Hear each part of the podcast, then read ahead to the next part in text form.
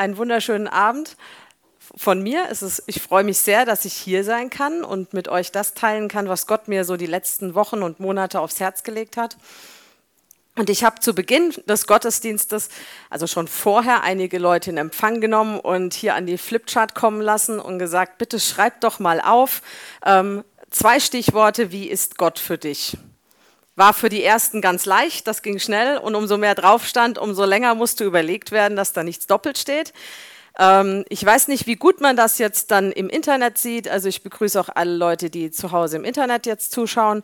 Und damit jetzt alle wissen, was hier draufsteht, werde ich das mal kurz so zusammenfassen. Also es wurde genannt, dass Gott gut ist, allmächtig, geduldig, stark, treu, kreativ, toll. Das finde ich auch gut. So ein ganz unbiblisches Wort, aber richtig toll. Ja, Gott ist toll. Liebe, gütig, barmherzig, voller Gnade. Das fand ich auch interessant, anders als wir. Ein Kümmerer, also ein Versorger und voller Überraschungen. Auch das finde ich richtig stark. Gott ist voller Überraschungen. Und so das eine oder andere will ich mal mit einem Bibelvers untermauern, damit man merkt, wir reden hier nicht so ins Blaue. Ja? Also Gott ist treu, steht hier. Ähm, Offenbarung 19, Vers 1. Und ich sah den Himmel geöffnet und siehe ein weißes Pferd und der darauf saß, heißt treu und wahrhaftig. Also gleich noch wahrhaftig. Steht hier nicht, könnte man noch ergänzen. Gott ist gut, steht hier oben das erste Wort, was auf der Flipchart stand. Ähm, Psalm 119, 68. Du bist gut und tust Gutes. Also er ist nicht nur vom Charakter gut, sondern er tut auch Gutes. Das finde ich besonders gut. Gott ist allmächtig, hier oben auch in Blau. 1. Mose 17,1, ich bin Gott, der Allmächtige. Das war eine Verheißung so für Isaak. Ne? Dann Gott ist Liebe, 1. Johannes 4, Vers 7, denn die Liebe ist aus Gott und jeder, der liebt, ist aus Gott geboren und erkennt Gott. Also die Liebe ist aus Gott, Gott ist Liebe. Ähm, vielleicht noch, Gott ist voller Gnade. Jesaja 54, Vers 10. Meine Gnade wird nicht von dir weichen und mein Friedensbund nicht wanken, spricht der Herr, dein Erbarmer. Da haben wir auch noch das Erbarmen, das Barmherzigkeit mit drin. Okay, also jetzt habe ich von euch, von vielen von euch aufschreiben lassen, wie ist Gott für euch? Ihr habt das alle brav aufgeschrieben und jetzt möchte ich mit euch mal anschauen, glaubt ihr das auch wirklich? Weil das sind immer so zwei Paar Sachen, ja. Einmal hier oben, was ich so weiß, und das andere ist ja, wie funktioniert das dann auch, wenn es mal ähm, gewittert um uns rum? Glaube ich das dann immer noch? Also Gott, das alles, was ihr genannt habt und noch viel mehr stimmt. Ja, alles richtig. Und ich wünsche euch dass, und wünsche auch mir, dass wenn es um uns rum wackelt und schwankt, dass wir dann auch das wirklich glauben, dass wir wirklich darauf stehen können, dass uns da nichts erschüttern kann. Und das möchte ich mit euch heute so ein bisschen angucken. Und ich bete auch wirklich, dass der Heilige Geist auch jedem, der hier ist, auch wirklich zeigt, wo sind so die einzelnen Baustellen bei jedem von uns. Weil ich glaube, es ist keiner unter uns, auch nicht im Internet, der sagen kann, ich habe Gott 100% erfasst und ich weiß alles und bin nie zu, bringt mich, nichts bringt mich zum Wanken. Ja, wir sind Menschen, wir sind in dieser Welt und wir haben alle so unsere Baustellen. Stimmt's? Ich denke, da stimmen jetzt alle zu. Und ich bete einfach, dass Gott jetzt zeigt, wo, wo ist bei jedem von uns irgendwo vielleicht ein Punkt, wo wir Gott näher kennenlernen dürfen, näher glauben dürfen. Also, ich habe ja schon so ein bisschen angedeutet, in so einer Krisensituation zeigt sich, ob dein Glaube wirklich trägt oder nicht. Ich denke, die meisten kennen das Gleichnis, das Jesus gesagt hat über die ähm, Häuser, eins auf Sand, eins auf Stein. Also, ein Mann baut ein Haus auf Stein und der andere baut ein Haus auf Sand. Was passiert? Also erstmal, die Häuser sehen beide schön aus, beide wohnlich. Aber was passiert, wenn es regnet, wenn so ein richtiger Regenguss kommt? Was passiert mit Sand? Das wird dann schwammig. Wenn es am Abhang steht, erst recht, dann rutscht das runter. Was passiert mit dem Haus? Es bekommt Risse. Ja, und also ich war vor zweieinhalb Jahren in Albanien mit einer Freundin und wir haben dort ähm, eine Gemeinde besucht. Ich war dort in vielen Häusern und ich muss sagen, es sind ein bisschen andere Verhältnisse als hier, aber die Häuser standen alle solide da. Ja, ähm, und ich war in einem Haus, war ich auch ziemlich weit oben. Die Familie wohnte im obersten Stock. Und eine Woche nachdem wir zurückgekommen sind, gab es ein Erdbeben in Albanien, ein richtig großes Erdbeben. Und ich habe Fotos geschickt bekommen, unter anderem von diesem Haus, in dem ich ganz oben war. Und es hat einen Riss gehabt von oben runter. War vorher nicht zu sehen. Aber die Substanz, mit dem das Haus gebaut wurde oder auch der Untergrund, wenn der wackelt, dann zeigt sich, wie solide ein Haus ist. Ja? Ich habe immer gedacht, dass Jesus das so meint und sicherlich in erster Linie ist das auch so gemeint, dass, dass Christen bauen auf den Felsen auf Jesus. Da stehen sie fest. Stimmt's? Sollten sie. Genau. Und die anderen, die, die Nicht-Christen, die haben einen solchen Halt nicht. Die bauen auf Sand und wenn dann alles zusammen, also alles unten drunter wackelt, dann kann das Haus stürzen. Aber ich glaube, man kann es auch noch anders auslegen und sagen, okay, auch Christen können auf einem Untergrund bauen, der nicht so ganz fest ist. Ich, eigentlich haben wir ja alle Jesus. Jesus wird ja auch als der Fels bezeichnet, stimmt's? So, aber wenn ich jetzt Jesus nur vom Hörensagen kenne, vom Bibelhören, äh, Bibellesen oder auch hören, da kann man ja heutzutage auch, vom, äh, vom Predigt anhören, von, von dem, was andere erzählen, wenn das alles ist, was ich habe, dann ist das in, in der Krise eventuell nicht genug. Was, was wir brauchen, um festzustehen, um so einen festen Untergrund zu haben, ist eine richtige Beziehung zu Jesus. Weil das ist das, was, was uns niemand mehr wegnehmen kann. Ich habe heute Morgen schon gesagt, nicht mal ich selbst kann mir das wegnehmen. Also ich bin so ein Verstandmensch oft, ja. Also wenn, wenn ähm, Situationen kommen, die mich ins Grübeln bringen, dann kann mein Verstand mir vieles auch mal wegreden. Aber wenn ich selbst Wunder erlebt habe, wenn ich selbst wirklich Jesus erlebt habe, dann kann ich mir das selbst auch nicht mehr nehmen. Wisst ihr, was ich meine? Wunder, die andere erlebt haben, die ermutigen uns.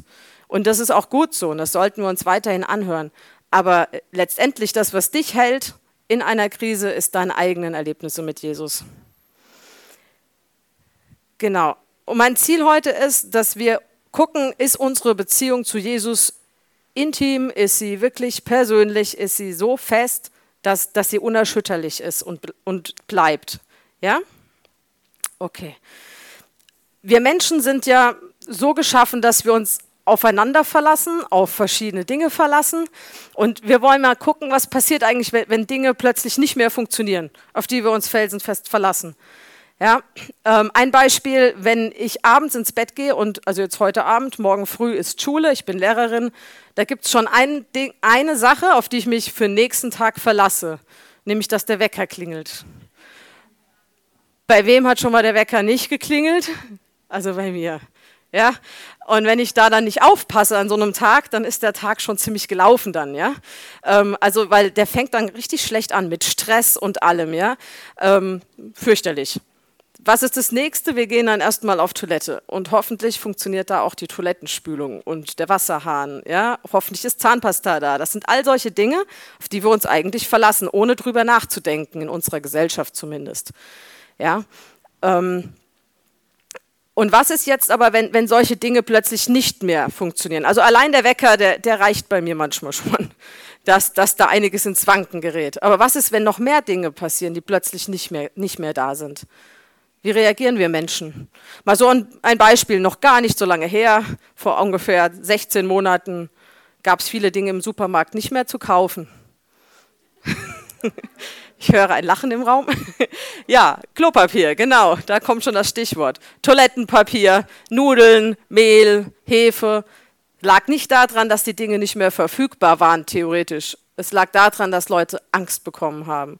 Ja, Corona, ging, die Pandemie ging, ging gerade erst los und die Menschen haben mit, mit etwas reagiert, was ganz typisch ist, ganz normal auch ist, ja, psychologisch gut zu erklären. Angst. Angst und dann kommt da Wut oder auch irgendwelche irrationalen ähm, Handlungen, wie zum Beispiel tonnenweise Toilettenpapier kaufen. Ja, ähm, es lag nicht daran, dass keins mehr geliefert wurde, sondern die Leute haben das in Übermaßen gekauft, weil sie Angst hatten, plötzlich gibt es das nicht mehr. Im Endeffekt haben sie dafür gesorgt, dass es das erstmal nicht mehr gab. Ja? Aber es gibt noch etwas, was plötzlich weg war. Also ich habe vorhin schon gesagt, ich bin Lehrerin und ich hätte niemals gedacht, dass irgendetwas in Deutschland geschehen kann, dass die Schulen zumachen. Und plötzlich war Homeschooling alles in aller Munde, die Schulen waren zu, lange Zeit zu, dann gab es Wechselunterricht, all das eine enorme Herausforderung für Lehrer, aber auch vor allem für die Familien zu Hause. Ja, etwas, was immer verlässlich war, da konnte man felsenfest drauf verlassen, egal was kommt, morgen ist die Schule auf. Plötzlich nicht mehr. Was hat das mit uns gemacht? Eine Unsicherheit. Ja. Und ähm, wieso passiert das? Wieso, wieso ähm, werden wir immer wieder so mit, mit Angst konfrontiert? Also Daniel Kolender, der hat, hat in seinem Buch ein Zitat veröffentlicht, das fand ich ganz toll. Er hat gesagt, ähm, wenn du Angst hast, kannst du nicht mehr das tun, was du tun sollst. Und das stimmt. Das ist die Taktik, die der Feind dahinter hat. Er will uns Angst machen, uns einschüchtern, weil was machen wir, wenn wir Angst haben? Stehen erstmal so da und gehen nicht mehr weiter. Ja, das ist auch in unserer Natur erstmal so. Aber wir müssen lernen oder dürfen lernen, dass wir dann auf Jesus schauen und eben uns nicht beeindrucken lassen, sondern weitergehen. Und ich habe ein kleines Beispiel für euch hier, die ihr hier seid. Ähm, ihr dürft gleich ein kurzes Video genießen und ähm, diejenigen, die zu Hause im Internet jetzt zuschauen, ihr könnt dann unten in den Kommentaren, da ist dann ein Link eingefügt, da könnt ihr euch das Video gerne auch anschauen.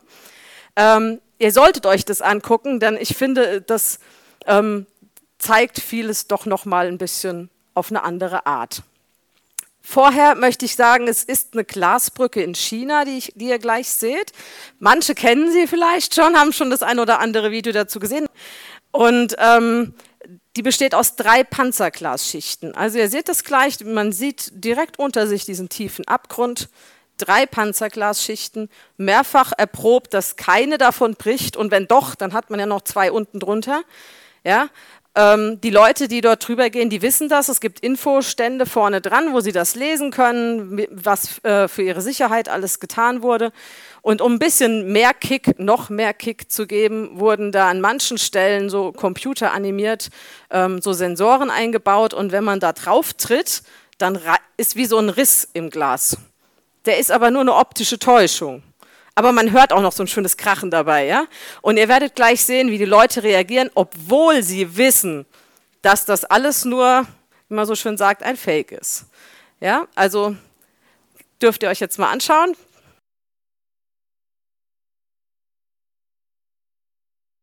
Ja, jetzt wollen wir ja nicht nur uns das Video kurz anschauen, sondern auch äh, ein bisschen was davon lernen.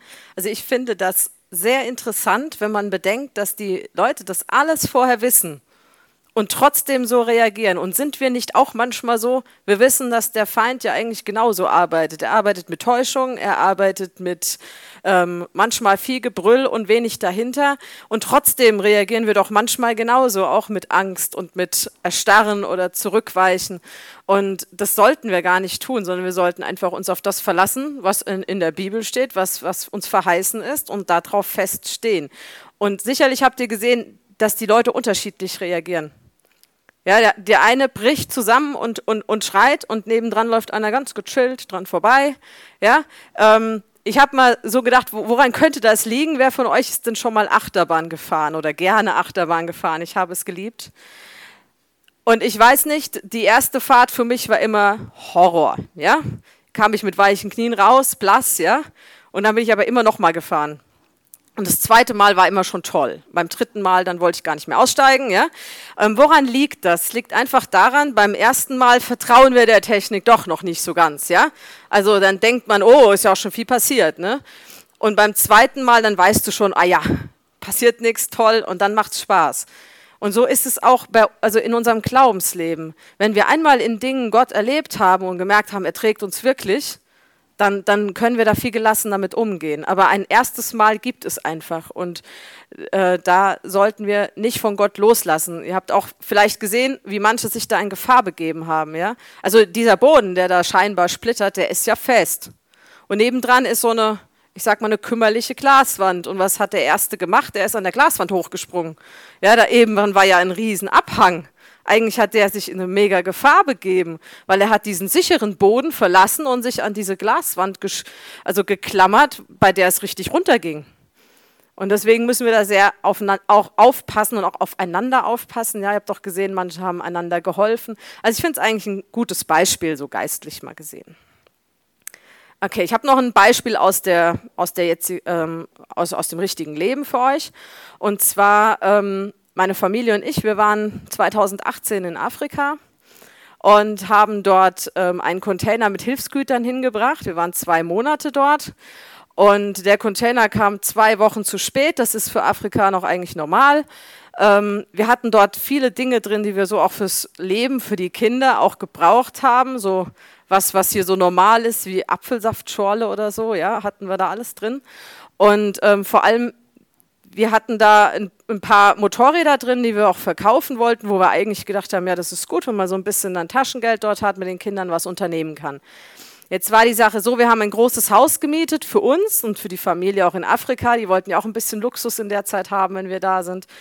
Und wir hatten ein Auto gemietet, damit man ein bisschen flexibel ist. Und dann waren wir zwei Wochen dort. Dann zwei Wochen stand dieser Container im Hafen und Afrikaner lassen sich da wirklich auch mal schmieren, wenn sie merken, das sind Europäer, die jetzt da sind. Und wir haben unser gesamtes Urlaubsgeld, was wir bar dabei hatten, reingesteckt, um überhaupt an unseren Container gehen zu dürfen.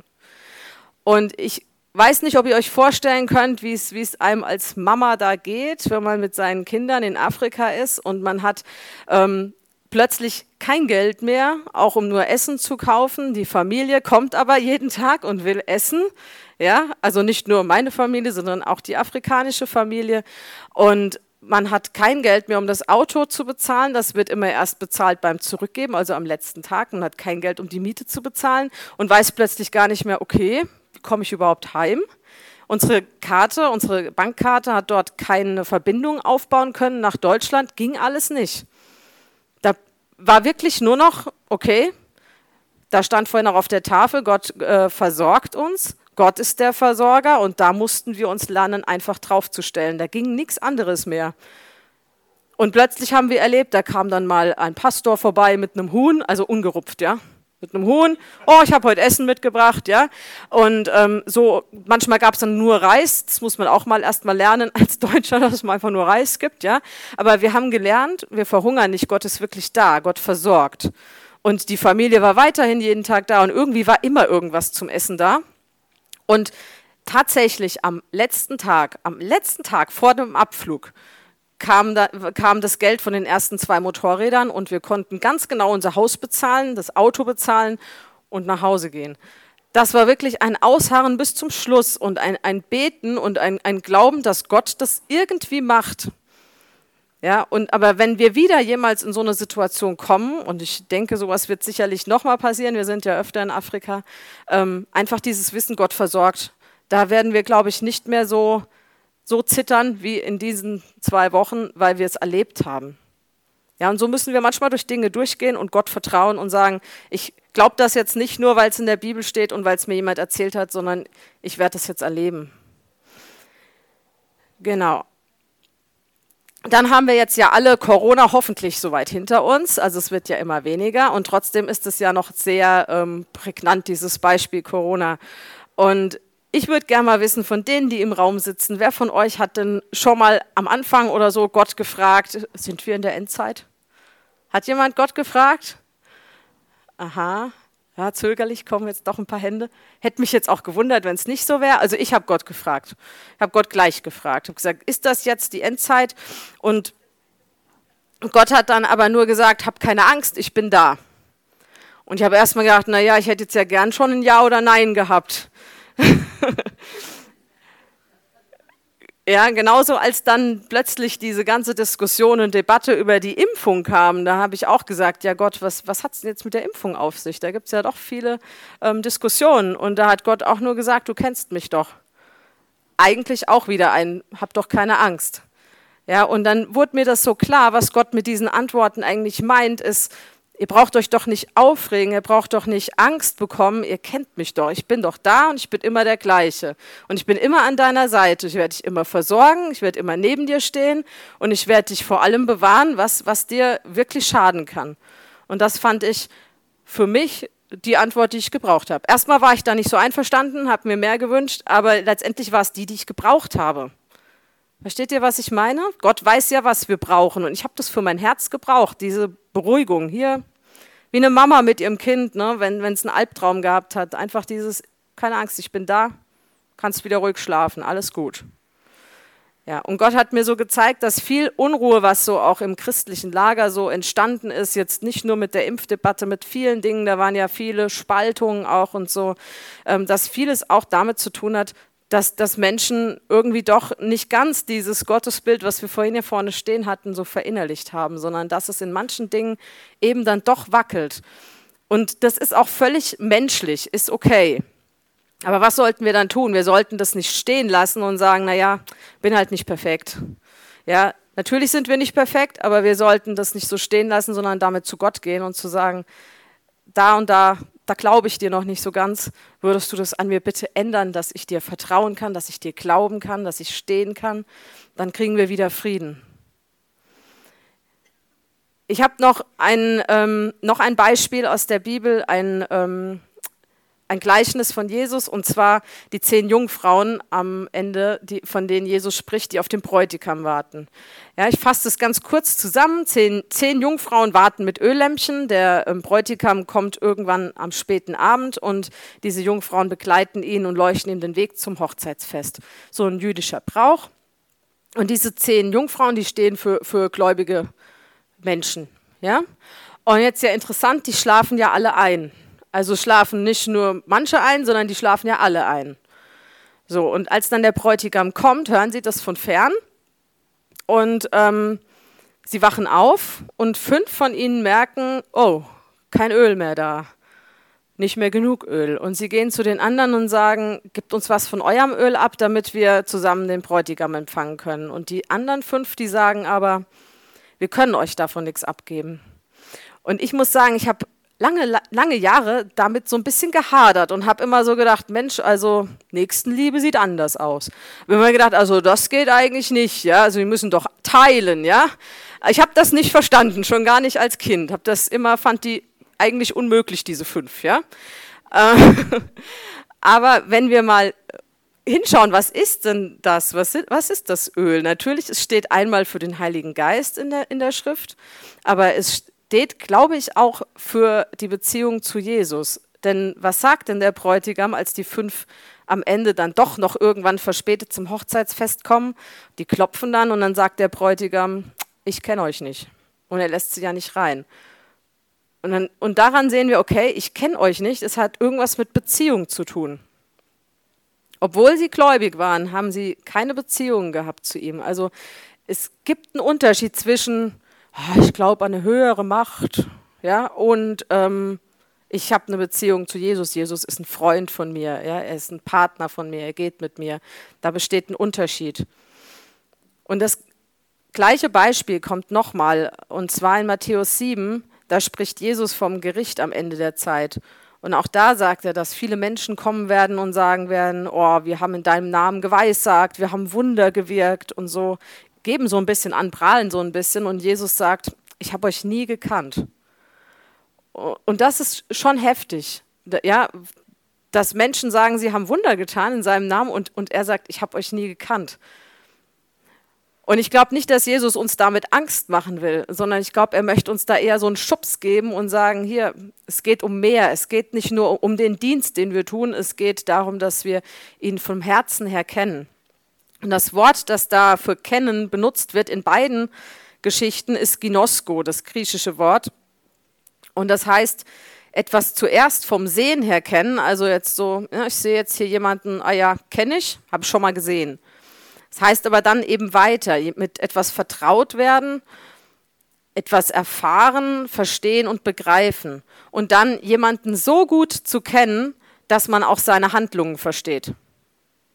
Ja, das, das finde ich sehr wichtig. Ja, also meine Kinder zum Beispiel, wenn die ähm, etwas anstellen oder in der Schule, wenn, wenn ich dann Nachrichten bekomme, ja, da ist, da ist was passiert, da gab es eine Auseinandersetzung und die Lehrer begreifen das manchmal vielleicht gar nicht, aber ich höre, hör, was passiert ist und ich weiß sofort, was der Auslöser war und denke, aha, da haben wir es, weil ich kenne meine Kinder von Anfang an, ich kenne ihre Geschichte, ich kenne ihr Innenleben, ihr Gefühlsleben und weiß, was manchmal vielleicht auch der Auslöser sein kann dafür, dass es Probleme gibt. Versteht ihr, was ich meine? Das ist jemanden kennen, so gut kennen, dass man seine Handlungen versteht, dass man sie nachvollziehen kann. Also eigentlich das Herz von jemand kennen, den Herzschlag kennen.